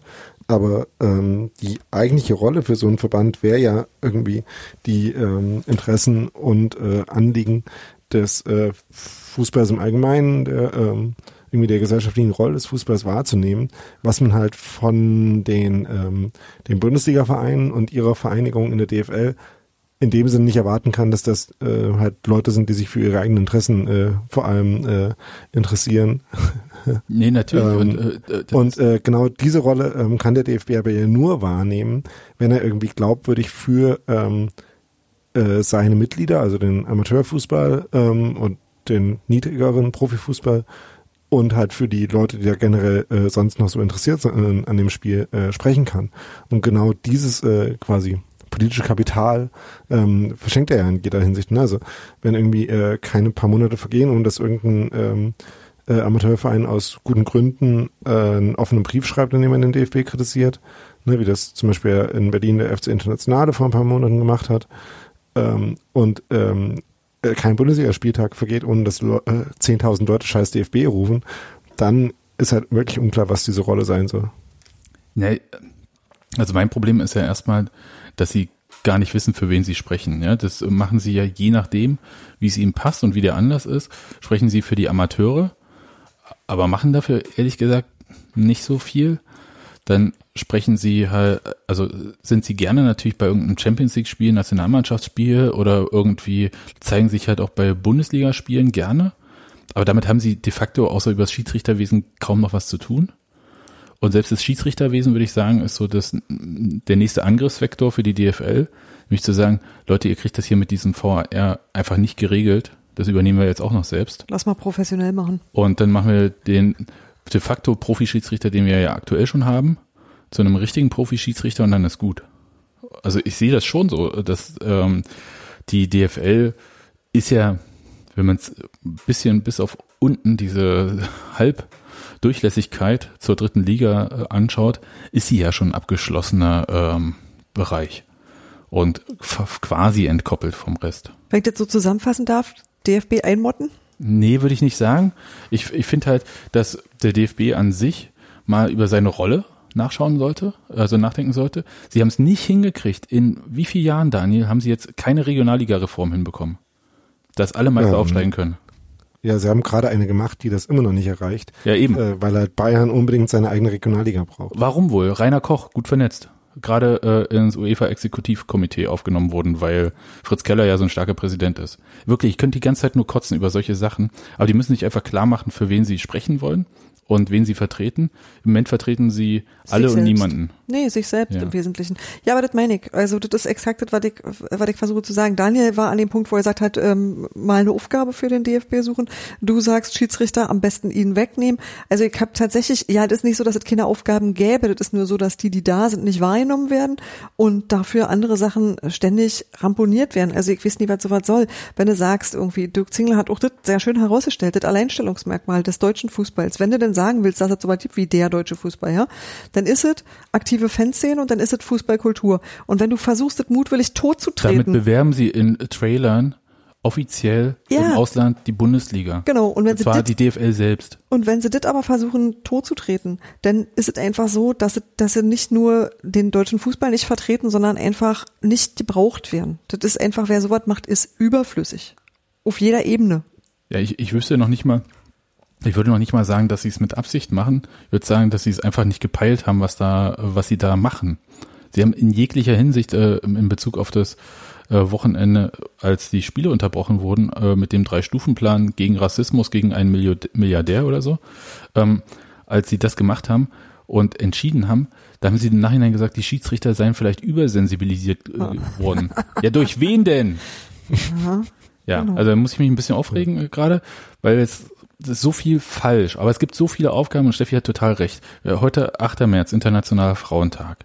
So, und dann schreibt äh, die Frauenabteilung des Deutschen Fußballverbandes, beziehungsweise der Nationalmannschaft, ich weiß es nicht genau, auf Twitter, hier mit Hashtag äh, jede siebte, weil jede siebte Person im DFB, also jedes siebte Mitglied, ist eine Frau. So, soweit so gut. Da fällt mir nur ein, kann man ja mal Also gucken. nicht Präsidium- viel ist. Ne? ja, ist jetzt nicht super viel, aber kannst du ins Präsidium gucken? Selbst diese niedrige Zahl wird im Präsidium des DFB noch unterlaufen. Mit einer Leichtigkeit. Keine Ahnung, sie sind knapp 20 irgendwie da, eine Frau und die ist zuständig für Frauenfußball. So. Und Sag das- bloß, ne? ja, dann guckst du halt an im Männerfußball. Wie viele Clubs werden von Frauen geleitet? Ich glaube, fallen nicht so viele drunter im Profifußball. Dann kannst du gucken, äh, bei den Frauen, wie viele Trainerjobs werden durch Frauen bei, im Frauenfußball gemacht? Hm, vielleicht auch nicht so viele. Und so weiter und so Hm, fort. Und zwar äh, tendenziell eher weniger werden in den letzten Jahren. Ja. Wie viele Leute bei diesen Trainerausbildungen, Fußballlehrerschein? 30 Leute. Wenn du Glück hast, ist mal eine Frau dabei pro Jahr. Das riecht mich so auf. Es gibt tausend Aufgaben, die der DFB wahrnehmen kann. Aber nee, man muss ja dann eine EM hier für die UEFA und so weiter und so fort. Ich weiß jetzt schon, dass uns diese EM 2024 noch auf Jahre hinaus beschäftigen wird. Ja, bin ein Äh, bisschen genervt. 2020. Äh, nee, die 2024, die, ach so. Ja, in Deutschland. Ja, äh, ich war gerade noch bei der ähm, Bei der Corona-EM. Verteilten, die man ja auch ging, mir auch so, ging mir auch so, Daniel. Ich war gedanklich, als Sebastian gesagt hat, ganz woanders. Ja, nee, ich meine schon bei der EM in Deutschland. Aber es ist ja, also es gibt ganz, ganz viele Aufgaben. Es gibt halt auch so, ich meine, Nadine, du kannst es vielleicht auch viel besser sagen, als wir es, äh, als ich mal rausgekriegt habe, dass bei den Frauen gar keine A-Juniorinnen gibt, sondern da ist der Sprung äh, B-Juniorinnen und dann Genau. erste Frauen quasi. Mit weiter. 16 Jahren geht man in die Frauenmannschaft rein, ja. Wie bescheuert ist denn das? Das, äh, keine Ahnung, ist auf jeden Fall eine gute Frage, warum da der Sprung so drin ist. Das, glaube ich, hat mir damals auch keiner richtig erklären können. Ich glaube, es gibt auch Also keine vernünftige Erklärung dafür. Daniel? Also die, ne, die Erklärung ist, dass halt äh, es ein großes, großes und größer werdendes, äh, also das ist nicht so ein äh, Fortschrittsnarrativ, ein groß, äh, größer werdendes Problem mit äh, Beteiligung im äh, Mädchen slash junge Frauenfußball gibt. Und ähm, da ist halt tatsächlich der größte ähm, Knackpunkt halt so C, B-Jugend und ähm, das wird dann danach eher schlimmer. Und äh, so dass es halt einfach nicht viele Vereine gäbe, die äh, quasi äh, weibliche A-Jugenden äh, stellen können und dann äh, gleichzeitig man halt, äh, äh, ne, wenn das halt quasi überhaupt möglich ist, dann äh, integriert man die äh, Frauen halt, die jungen Frauen bei den äh, erwachsenen Teams, weil halt Aber so wirst du ja Ähm, niemals eine A-Jugend kriegen, ne? Und so wirst du ja niemals Genau, dieses genau. grundsätzliche Problem angehen. Das ist doch einfach Quatsch. Also der einzige Weg, äh, wie man da hinkommen würde, wäre, dass man äh, Dinge tut, damit es halt diesen, äh, diesen ähm, Einschnittspunkt, ne, wo halt äh, viele abspringen, dass man sich halt anguckt, äh, woran liegt das, ähm, wie können wir vielleicht daran was ändern und dass dann halt ähm, ähm, es mehr äh, Mädels gibt in den jüngeren Altersgruppen, also den mittleren quasi, äh, wo es jetzt das Problem gibt und dass man dann halt dazu kommt, äh, das vermeiden zu können. Da ähm, gibt's auch ähm, ganz interessant- interessante Studien zu, die können wir auch mal verlinken in den Shownotes dann. Wenn du mir die Links zuschickst, Mache kann ich. ich das machen. ja. Also wir können es vielleicht kurz fassen, weil ich will jetzt hier nicht total rum, rumranten über den, ja, rumranten über den äh, DFB, aber es ist halt so, das ist wirklich so ein perfektes Opfer aktuell. Da, da kannst du auch, äh, ich meine, in jedem Stadion gibt's diese Wechselgesänge, die sind natürlich auch äh, Teil des äh, Protestes gegen Kollektivstrafen. Aber ich meine, da, in jedem Stadion hörst du im Moment scheiß DFB und es wird nicht leise. Und es ist auch so, warum? Könnte man sich ja mal fragen. Aber nein, Rainer Koch muss dann halt äh, erzählen, als nachdem er gewählt wurde da bei der UEFA, nee, Kollektivstrafen voll Dufte. Dann bei irgendeiner unwichtigen Nationalmannschaftsauslosung ist dann äh, Joachim Löw und äh, sagt dann, ja, die Fans und so weiter und so fort. Mann, haltet die Fresse, echt, ey. So. Fertig. Ja. Ich bin, ich Ist jetzt, bin da, alle, ist jetzt alle ich draußen? bin da wirklich geladen und ich bin halt froh, dass halt irgendwie, das ist ja nicht so, dass Dirk Zingler so geredet hat, wie ich jetzt reden würde. Nee, deswegen ist der auch Präsident und du nicht. Ich kann mir viele vorstellen, andere dass Gründe Dirk dafür. Zingler, ja, ich kann mir vorstellen, dass Dirk Zingler so äh, geredet hat, nur halt nicht, als er gerade ein Mikrofon oder ein äh, Diktiergerät vor sich Ja, hat. Ist wichtig, dass man weiß, wann man was zu wem sagt. Aber ihr seid euch ja einig. Also wir sind uns, glaube ich, alle einig. Also ich glaube, da gibt's nicht mal wirklich zwei Meinungen. Ich glaube, dass es tatsächlich niemanden, keine einzige Person auf der Welt, die außerhalb des DFB, sag ich mal, findet, dass der DFB einen guten Job macht. Und der DFB selber ist aber leider gegen Kritik ein wenig unempfindlich. Nee, ich, ich glaube, die, also erstmal finde ich, sind sie wahnsinnig empfindlich. Ja, nee, das meine ich nicht. Ich meine so im Sinne von, wir denken darüber nach und verbessern Dinge, sondern wir finden Kritik scheiße und deswegen musst du die Fresse halten. Die, die Art von unempfindlich Ja, ich, ich. ich glaube einfach, dass, äh, dass die gesamte Struktur des Verbandes und auch wie alles aufgebaut ist, dass das halt einfach dazu führt, dass die Beharrungskräfte unglaublich stark sind. Ja, ist wie bei so Beamten. Das haben wir schon immer Ja. so gemacht, haben wir noch nie so gemacht, könnte ja jeder kommen. Ja. Die drei Grundsätze der Verwaltung. Richtig. Äh, Und so, ja, irgendwie funktioniert Ja. das so. Und der, selbst wenn da jemand wäre, also wenn wir uns vorstellen würden, dass Fritz Keller als Präsident, progressiv interessant und vorwärtsgewandt wäre. ja, was er ja nachweislich nicht ist, dann kann man immer noch sagen, selbst wenn, wird es nichts ändern. Ja, weil er alleine das nie machen kann. Ach, der wäre innerhalb von einem halben Jahr, wäre der, äh, da wird, äh, wird so viel dann aus irgendwelchen Sitzungen durchgestochen an Medien und so weiter und so fort.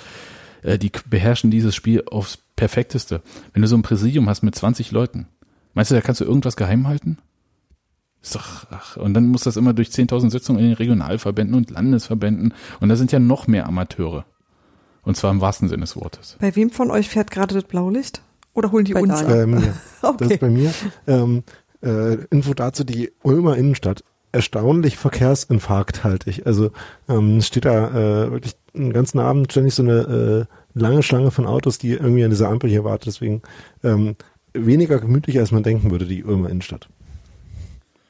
Okay, habe ich mir noch nie Gedanken drüber gemacht, aber werde ich Ich heute jetzt Nacht auch auch mal ein bisschen drüber nachdenken und bei Google Maps nachschauen, wie es so aussieht mit dem Stau dort und so. Brennpunkt Ulm, genau. äh, äh, lese ich gerade im Chat. Würde ich sagen, äh, auf jeden Fall wird Zeit irgendwie bayerische Rundfunk, nee, muss ja dann der Süd Südwestrundfunk oder Süddeutsche Rundfunk, wie heißt denn das? Ach Gott. Ähm, also der SWR ist die zuständige äh, Rundfunkanstalt und wenn man natürlich äh, alles Wichtige über die Region wissen will, dann liest man natürlich die Südwestpresse. Die Südwestpresse, alles klar. SWP, Lausitzer beendet. Rundschau. ne, das ist ja genau, quasi das ist quasi die unsere die Lausitzer Rundschau von Ulm. Andersrum, aber ja. Okay. Gibt's gibt's da in Ulm eigentlich jetzt, äh, wenn du gerade aus der Lausitz kommst und deine Kompetenzen äh, anbringen möchtest, gibt's da auch Tagebau? Nee, ähm, aber äh, äh, was gibt's hier eigentlich? Also ähm, ein Outlet Center weniger. Das ist was, was man vielleicht mit, äh, was sich in der Lausitz noch Leute wünschen würden. Du hast Ja. ein Outlet Center. Ja, so ein, äh, ja. Wow. Da können Sie nach Wolfsburg fahren, gibt's auch eins. Gut, Ist auch gut angebunden. wir können ja mal das Thema kurz Ach ja, äh, ich hatte noch von wegen Ulm, äh, was ich vorhin noch nicht erwähnt hatte, war, dass es in der Bahn auch nicht möglich war, mich abends noch wieder aus Freiburg nach Ulm zurückzubringen, so dass ich dann noch irgendwie mir gestern in, in Freiburg und Umgebung eine Übernachtungsmöglichkeit suchen musste. Danke nochmal dafür. ähm, Ulm auch äh, weiter weg von Dingen, als man denkt. Ja, äh, Deutsche Bahn enttäuscht nie. Ähm, dann hätte ich noch, sie nicht. das äh, kennen wir ja als Berliner. Dann hätte ich noch ein Thema, was zu, dazu auch passt. Und zwar, also nicht dazu, aber prinzipiell, das Kind, Kind, lass einfach das Headset in Ruhe, so. Also, ähm, und zwar äh, Coronavirus. Hatten wir schon in der letzten Sendung oder in der vorletzten eine Mal. abwechslungsreiche Sendung. Ja, ist alles dabei. Ich muss mir mal kurz DFB. Corona Union gewinnt Ja, nicht. Ich glaube, das sind so die dasselbe wie in den letzten Wochen, also äh, in den letzten Sendungen, oder? Ja, irgendwie schon. Aber wir haben ja jetzt äh, g- ganz frisch wurde uns reingereicht in diese Sendung, dass äh, Gesundheitsminister Jens Spahn empfohlen hat, Veranstaltungen mit mehr als 1000 Teilnehmern abzusagen. Da ist gleich jemand erstens Schlaues drauf gekommen, dass ja der CDU äh, Sonderparteitag oder normaler Parteitag, ich weiß es nicht, aber mit 1001 Delegierten stattfinden wird. Das heißt, hätte, Also nicht. Äh, ja, also wenn äh, Also die CDU Jens Spahn geht einfach nicht hin und dann ist ja das Thema erledigt. Ja, wer weiß, aber ja, der wird schon delegiert sein. Äh, äh, Bundesvorstand oder sowas. Aber ähm, also, das trifft ja natürlich auch Fußballspiele.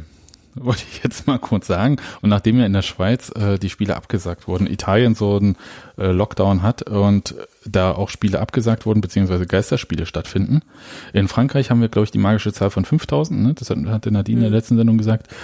Und da können wir ja immer sagen, selbst im Stadion an der Alten Fürsterei kommen ja auch mehr als ein oder meinetwegen auch 5000 Leute zu einem Spiel. Wie sicher sind wir uns denn, dass wir das äh, Samstagabendspiel gegen FC Bayern im Stadion sehen werden? Also zunehmend weniger. Also ich, ich meine, ich äh, fahre da ja nicht hin. Ähm, aber ähm, ich, Danke. es gibt ja den, es, es gibt ja den sehr empfehlenswerten, das war der Punkt, den ich eigentlich machen wollte, äh, Podcast äh, vom NDR zu ähm, äh, der aktuellen Lage in Sachen dieses äh, dieser Krankheit des Virus. Und ähm, da hat halt äh, vor diesem Wochenende ähm, der äh, Experte Drosten, äh, der ähm, immer informiert, äh, was gesagt, was ich ganz äh, sinnvoll fand, nämlich ähm, die Wahrscheinlichkeit, dass sich in so einem Stadion irgendjemand an irgendjemand anderem anstecken wird, ist ähm, mittlerweile relativ nah bei 100 Prozent, wenn man in einer ausreichend ähm, äh, betroffenen Gegend ist. Die äh, Gefahr, dass man das persönlich selber ist, ist re äh, relativ nah an weniger als ein Prozent. Ne, und das sind halt so die beiden ähm, Sachen, die man halt äh, insgesamt gegen, äh, gegeneinander abwägen muss und die man für die jeder, jede für sich persönlich da abwägen muss. Und ähm, da gibt's natürlich dann noch Parameter, die da schon noch einen Unterschied machen. Ne? Also äh, ähm, wie viele, ähm, wie stark ist irgendwie die Beschleunigung dieser Ausbreitung, die man davon zu erwarten hat. Ähm, aber so richtig äh, grundsätzlich hat sich daran jetzt noch nichts geändert, oder? An der, an der Sichtweise der Dinge. Nee, ich glaube, äh, prinzipiell hat sich nichts geändert, außer dass man ja immer noch versucht, die ähm, Ausbreitung zu verlangsamen, hm. so dass das Gesundheitssystem darauf auch adäquat noch reagieren kann. Also wenn sie halt schnell ist, äh, mit einer hohen Fallzahl. Es sollten einfach nicht alle gleichzeitig krank sein, sondern Richtig. möglichst nacheinander. Also wie sonst auch. Ja, also das, äh, also um eine Eindämmung in dem Sinne geht's ja gar nicht mehr. Das war ja auch letzte Woche schon klar. Sondern es geht ja wirklich nur noch um die Verlangsamung der Infektion. So dass halt die Leute, die halt am stärksten betroffen sind, halt auch adäquat behandelt werden können. Nicht so ja, wie in Italien jetzt. Das ist halt hm. vielleicht so Leute, der Punkt. Wenn die Leute hier nicht Desinfektionsmittel klauen würden, dann würden die Leute auch vernünftig behandelt werden können, ja. Ja, einerseits, ja. also es sind ja so verschiedene Sachen. Also gehe ich halt, also für mich ist ja tatsächlich die Frage, und das ist vielleicht auch so dann das, was jetzt hier in diesem Podcast die spannendere Frage ist, gehen wir zu einem Spiel, wenn es stattfindet, also und kein Geisterspiel ist, würden wir da hingehen oder machen wir dann selber diese Risikoabwägung, die Daniel gerade genannt hat, dass die Wahrscheinlichkeit dann halt äh, infiziert zu werden relativ gering ist für eine Einzelperson, aber für irgendeine Person sehr hoch? Naja, ähm, ich glaube, also wenn ich jetzt selber anfangen würde, noch mehr rumzukränkeln und vielleicht selber Symptome habe, dann würde ich wahrscheinlich sagen, nee, ich tue das den anderen nicht an, dass ich hingehe, falls ich wirklich damit infiziert bin.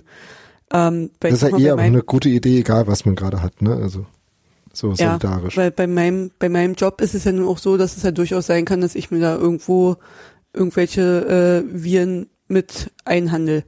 Ja, und wenn ich da jetzt natürlich merken würde, mh, hm, kratzen am Hals und ich huste ganz schön rum, naja, dann lasse ich es vielleicht gerade jetzt in der aktuellen Zeit sein.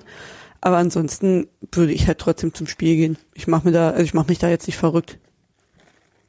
Ja, also ich bin so ein bisschen noch am überlegen, aber das hängt tatsächlich auch so von bestimmten Umständen ab. Also bisher hätte ich mir auch gesagt, ja, scheiß drauf.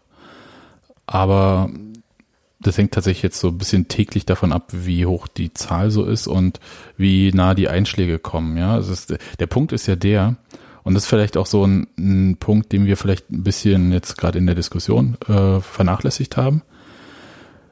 Unter den Zuschauern und so, alles easy, das kriegt man vielleicht auf irgendeine Art irgendwie geregelt. Ja, das ist ja äh, sehr divers und die gehen ja dann irgendwie auch wieder zurück zu irgendwo und so weiter und so fort. Aber stellt euch vor, der irgendein Spieler ist unter Verdacht. Dann muss die ganze Mannschaft in Quarantäne und so weiter und so fort. Und ich habe jetzt wahnsinnig viele Kunden, die erstens äh, so ihre Belegschaft äh, größtenteils zu Hause gelassen haben, aber halt auch so Führungskräfte-Meetings mit 500 Führungskräften oder so dann doch lieber abgesagt haben, weil sie gesagt haben, ist gar nicht die, der Schiss, dass sie Angst haben, dass dann einer mal infiziert wird, aber wenn eine Person sich infiziert, müssen alle in Quarantäne und das können sich als Unternehmen dann nicht leisten. Und äh, wenn man es so rum mal denkt, dann wird dann vielleicht noch viel mehr ein Schuh draus und weshalb ich dann auch glaube, dass wir die Wahrscheinlichkeit von Geisterspielen äh, ist sehr hoch, zumal ja die DFL in Person von Ligachef Christian Seifert gesagt hat, ja, wir müssen ja trotzdem bis Ende Mai fertig aber, werden. Ja, Moment, also da verstehe ich jetzt aber nicht so ganz, ähm, also die Gefahr dass äh, irgendein Spieler äh, sich das einfängt, äh, die ist ja jetzt, also das wird ja auch passieren, ne? Also ähm, äh, das wäre ähm, eine absurde Unwahrscheinlichkeit, wenn es nicht passieren würde. Da ist halt wieder die Frage, wann und die Frage, ähm, ob dazu jetzt die äh, Veranstaltung der Spiele irgendwie die Wahrscheinlichkeit erhöht. Ähm, das glaube ich, kann man dann doch noch einigermaßen eingrenzen, dass quasi Trainieren äh, ähnlich äh, wahrscheinlich ist. Ähm, da zu beizutragen wie Spielen. Ähm, Keine Freundschaftsspiele in Heinsberg. Ja, äh, da, da würde ich jetzt tatsächlich den, ähm, den Punkt nicht so sehen. Ähm, da wäre halt noch die Frage, ähm, ist es vielleicht in manchen, ähm, in manchen Gegenden noch äh, schwieriger? Ähm, das kann durchaus sein. Aber da würde ich jetzt nicht so sehr sehen, dass das ein Grund ist, die äh, Spiele nicht durchzuführen, sondern das ist dann ein generelles Problem und ein, eine gener gener generelle Frage des Umgangs damit. Ja, aber also ich denke schon, dass es halt denen eher darum geht, die Spiele und die Liga zu Ende zu bringen. Und äh, dass sie deswegen dann halt sagen, dann lieber Geisterspiele, bevor wir das Risiko halt erhöhen. Und im Zweifelsfall können sie ja, Ostdeutschland hat ja nicht so viele Einwohner. Und dann gibt es ja auch noch Gegenden, die gar keine Infizierten haben. Und dann kann man Gar ja keine Einwohner, dachte ich. auch, auch das. Das auch das. Aber dann halt so, weißt du, so in der Magdeburger Börde irgendwo oder Mecklenburger Seenplatte, dann so Bundesligaspiele zwischen Gladbach Auf dem- und ähm, Ja, auf dem Sportplatz in oder so. Prignitz oder so und dann äh, da einfach oder so ein ehemaliger alles wegspielen. äh, oder Wittstocker Heide so oder so, weißt du, so ein ehemaliger Truppenübungsplatz. Also gibt's ja viele Orte, wo Menschen gar nicht so häufig anzutreffen sind in Ostdeutschland. Kann man vielleicht auch so ein bisschen was für die Region tun. Ja, aber äh, also, also lange Rede, kurzer Sinn. Wir werden es, glaube ich, erleben. Wenn ich wetten müsste, würde ich sagen, das Bayern-Spiel geht vielleicht noch und das Derby ist dann wahrscheinlich weg. Ja, mir fällt Das einfach, wird mich dann richtig ärgern, vor allem ja, mich auch. wegen dem Public Viewing im Stadion an der Ja. Alten Försterei. Ja, ab Montag übrigens kann, kann man die Lose ziehen fürs äh, Public Viewing. Ähm, Ja, schön.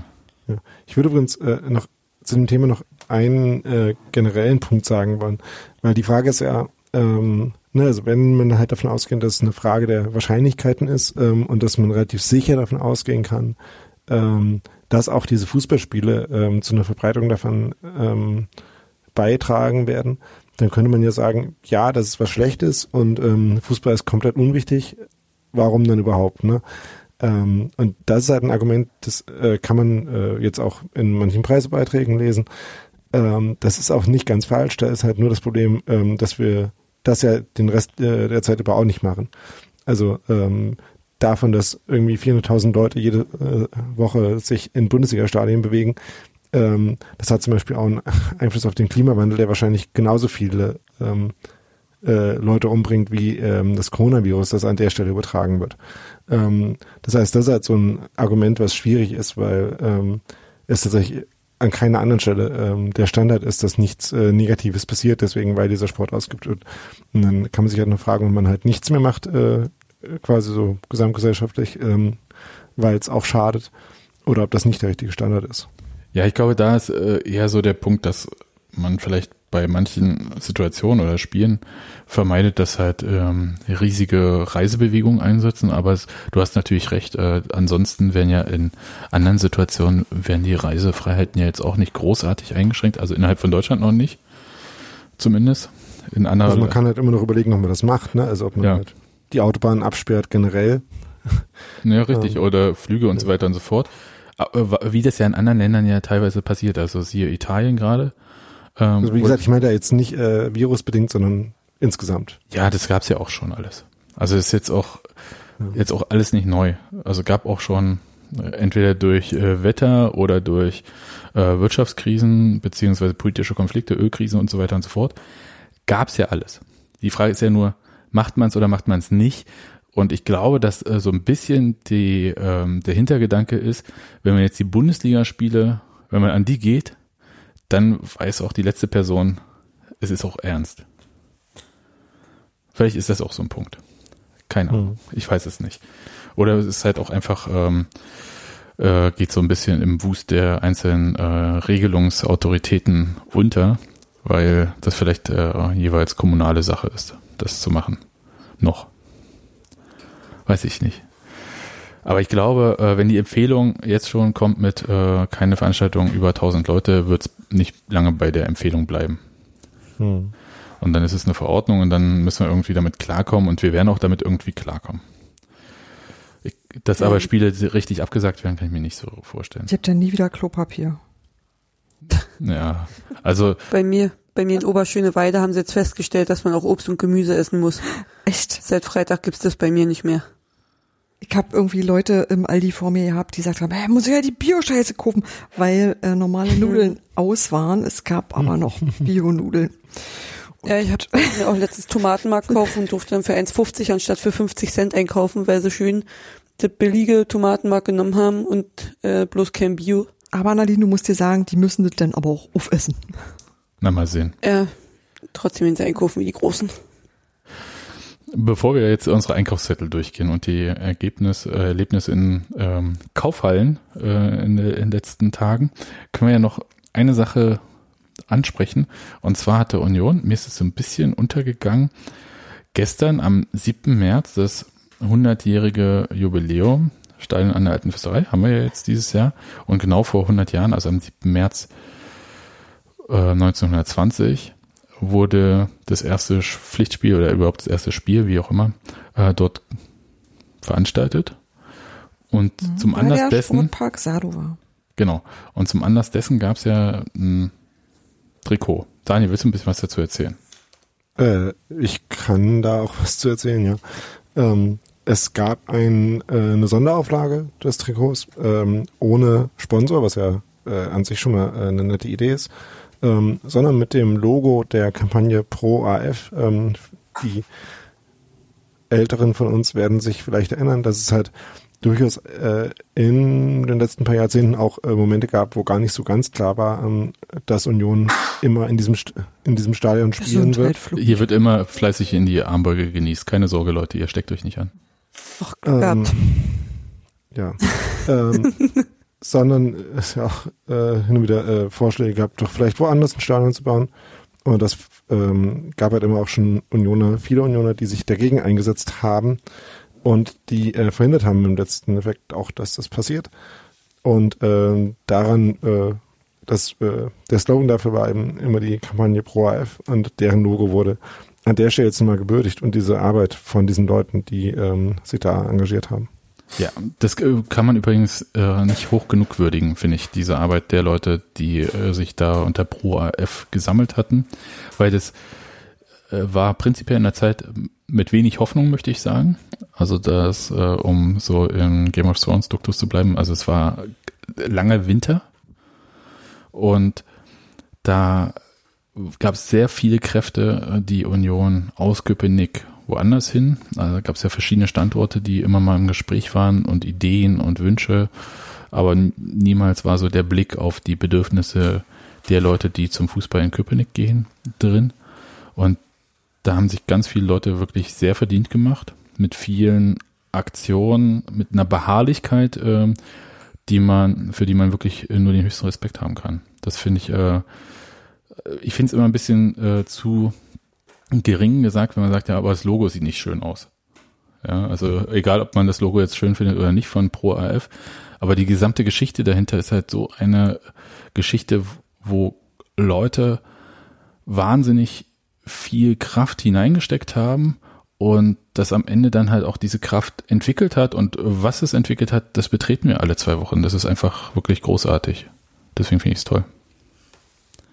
Ja, und außerdem ist auf dem Stadion, äh, auf dem Trikot noch äh, die Karte von Köpenick irgendwie so äh, reliefartig ähm, abgebildet. Na, so wie ich das neulich auf einem Kissen gesehen habe, von dem ich auch dachte, das ist ja aber schön.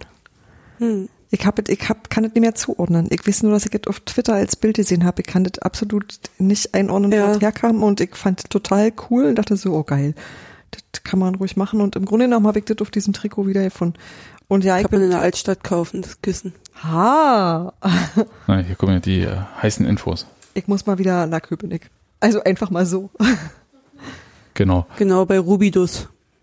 Ah, genau. Sirius uns gerade. Äh, da war es auf Twitter, das können wir auch verlinken nochmal. Das hatten wir genau. auch im State of the das, Union. Das, genau, dadurch habe ich es nämlich überhaupt auch bloß gesehen. Meine Kernfrage ist ja, hat sich jemand von euch dieses Trikot geholt?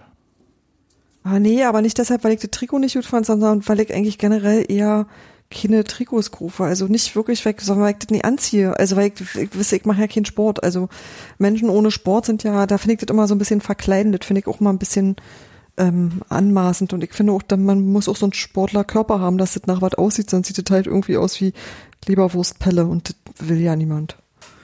Ich sehe in sowas einfach nicht gut aus. Auch nicht in den Schönen davon. Du siehst da drin gut aus, Und dann Mama. mein Kind, ich hab dich Oh. sehr, sehr lieb. Du wirst schon mal nicht enterbt, aber Okay. Ich bin so, bin so ein bisschen. So, jetzt, äh, ich versuche dem Kind zu bedeuten, dass er jetzt bei jeder Gelegenheit reinquatschen muss. Aber du siehst natürlich ähm, immer fantastisch aus, Steffi, das wollte ich auch sagen. Aber äh, ich trage natürlich auch keine Trikots, deswegen war ich jetzt nicht so die Zielgruppe. Ich war so ein bisschen irritiert, dass diese ähm, Trikots in limitierter Stückzahl nur gibt. Also Ach, das ist 1920. sowas aber normal. Also da ist dann immer die Frage, so wat, wa- wo setzt du das Limit? Und äh, du hast bei Union halt so die Klassiker-Zahlen und da war halt jetzt leider äh, 1920 natürlich auch die naheliegende. Also ja, und ich verstehe auch, warum so Dinge ähm, generell limitiert werden, weil es halt auch was Spezielles ist. Aber das war natürlich irgendwie so, ich glaube, angesichts der Nachfrage ein bisschen schade. Also die hat ja auch immer 100 mal. sein können. Ja, aber die haben ja immer mal so limitierte Trikots. Ja, Ja.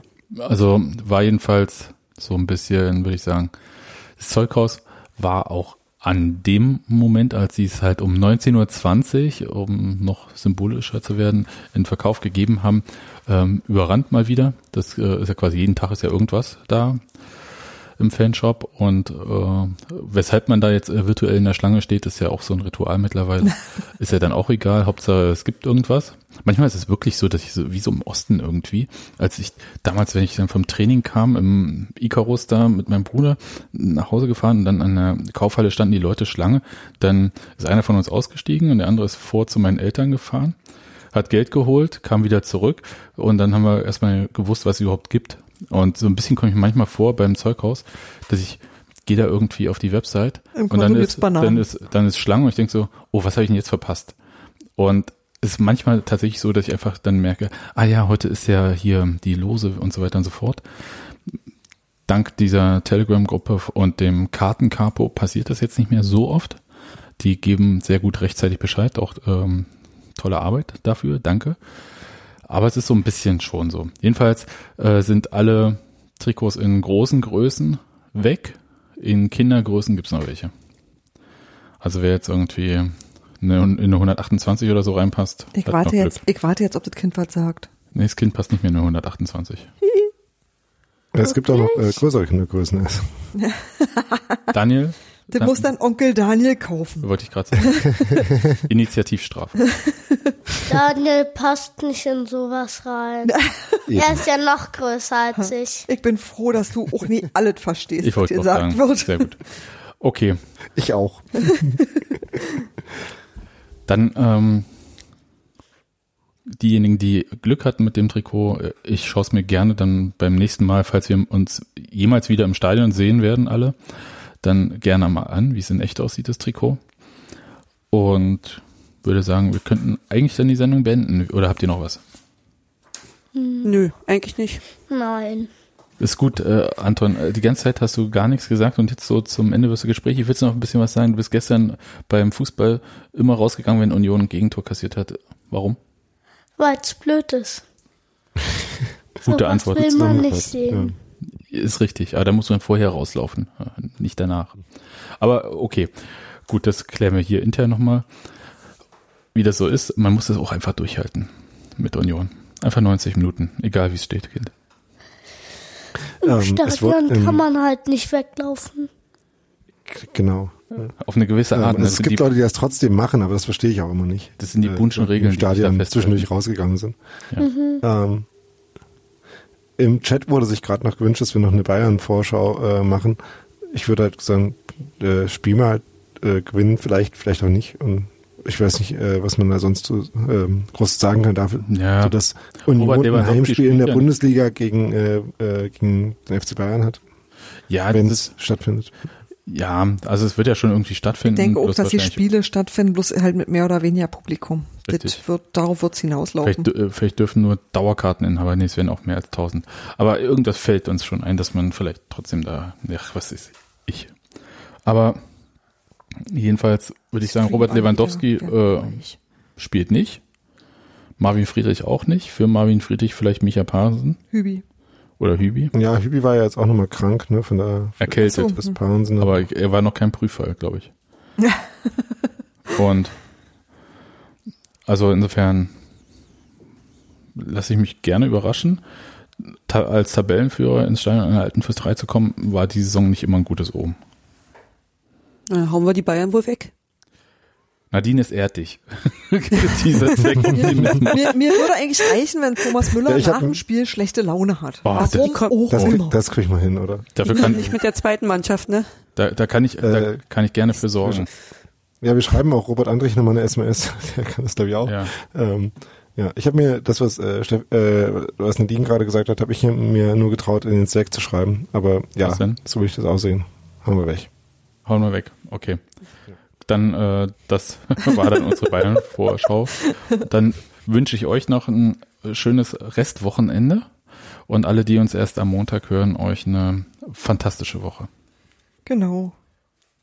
Und wir sehen uns sehr wahrscheinlich äh, im Stadion an der alten Fürsterei irgendwann. Hören wir Ja. uns jetzt eine ganze Woche lang nicht? Ja, es ist komisch, ne? Ey, ey, lass uns einfach prophylaktisch Mittwoch oder Donnerstag zum Telefonieren verabreden. Ja, Wir machen mal den Stream an. genau. Tschüss, Floppy. Ja. Tschüss, Nadine. Tschüss. Tschüss.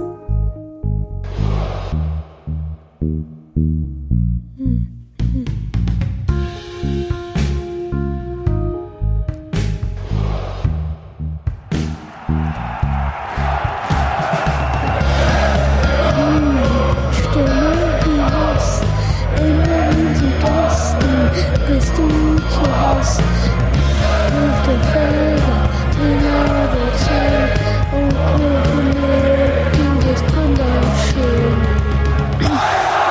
Union, Asam, Union, Asam, Union, Asam, Union, Asam, Union, Asam, Union, Asam,